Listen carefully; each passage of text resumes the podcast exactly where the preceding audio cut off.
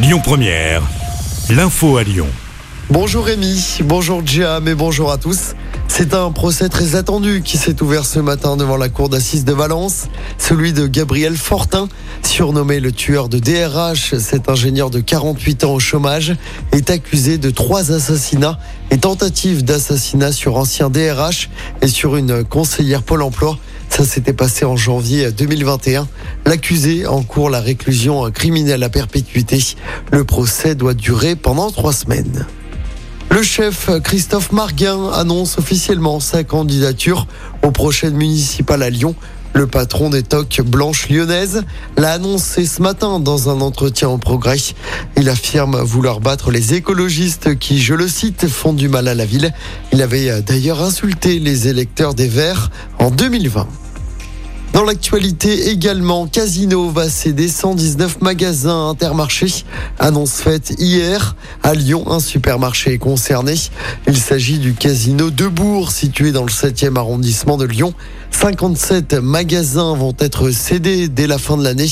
Les autres le seront d'ici trois ans. Je rappelle hein, que le groupe Casino est plombé par une dette de plus de 6 milliards d'euros. On enchaîne avec les suites de l'agression au couteau à gorge de loup samedi soir à Lyon.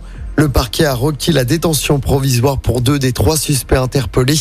Ils sont âgés d'une quinzaine d'années et sont originaires du 9e arrondissement. Une information judiciaire pour tentative d'homicide a été ouverte. Les jours de la victime ne sont plus en danger.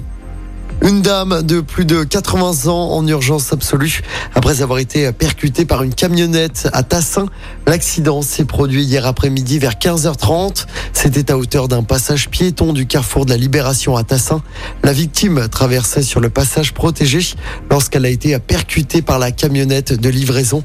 L'octogénaire a été évacué dans un état grave à l'hôpital Lyon-Sud. Journée de deuil national demain en Italie après la mort de Silvio Berlusconi. L'ancien chef du gouvernement est décédé à l'âge de 86 ans. Des funérailles d'État seront à célébrer ce mercredi dans la cathédrale de Milan. Ce sera demain à 15h. Et puis on connaît depuis hier le prix Lumière 2023. Il s'agit du réalisateur allemand Wim Wenders. Le réalisateur des ailes du désir et de Paris, Texas recevra le 15e prix Lumière. Il le recevra le vendredi 20 octobre à Lyon. Je rappelle que la 15e édition du festival se déroule du samedi 14 au dimanche 22 octobre. Écoutez votre radio Lyon Première en direct sur l'application Lyon Première, lyonpremière.fr et bien sûr à Lyon sur 90.2 FM et en DAB+. Lyon Première